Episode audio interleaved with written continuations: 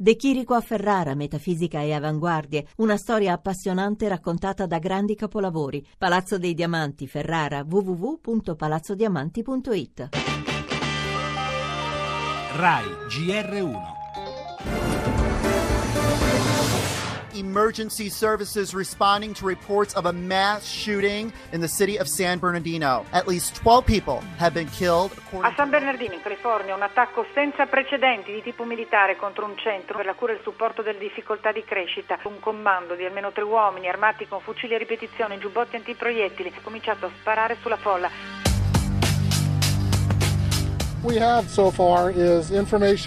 Secondo la nostra ricostruzione, in tre hanno aperto il fuoco nell'edificio. Ci sono state 14 vittime ed almeno altrettanti feriti.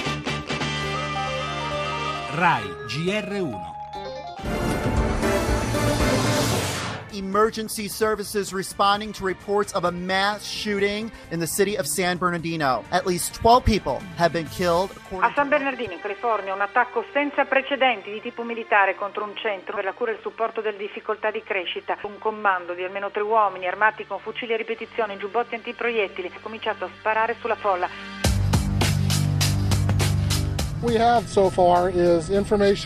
Secondo la nostra ricostruzione, in tre hanno aperto il fuoco nell'edificio. Ci sono state 14 vittime ed almeno altrettanti feriti.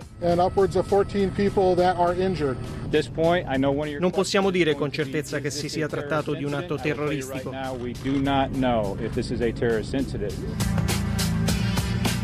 Well, we don't know non ne sappiamo ancora molto, ma sappiamo che negli Stati Uniti tragedie del genere sono frequenti come in nessun altro paese del mondo. Servono maggiori controlli sulla vendita delle armi. Ci si preoccupa giustamente del terrorismo. Ci sono persone che non possono prendere l'aereo perché sono su una no-fly list, eppure hanno il diritto di comprare un'arma e noi non possiamo fare nulla per impedirlo.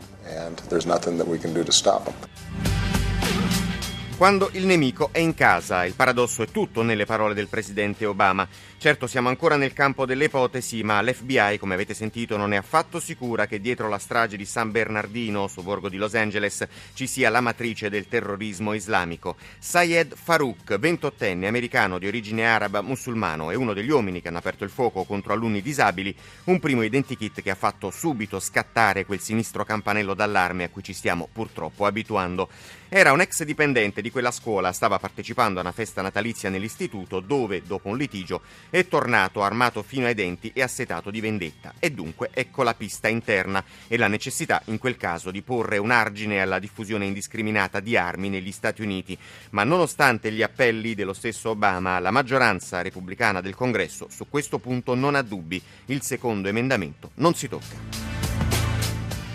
Le altre notizie, scontro durissimo tra Mosca e Erdogan, foto e accuse di Putin contro il presidente turco, fa affari con l'ISIS. Intanto primi raid inglesi contro il califfato dopo il sì del Parlamento alle missioni, pioggia di minacce dei jihadisti contro Londra.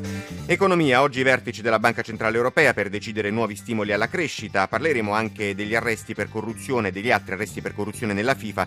Torneremo sull'ultimo scandalo doping nel mondo dell'atletica. Spettacolo Umbria Jazz Winter, la festa di Capodanno Capodanno a Orvieto.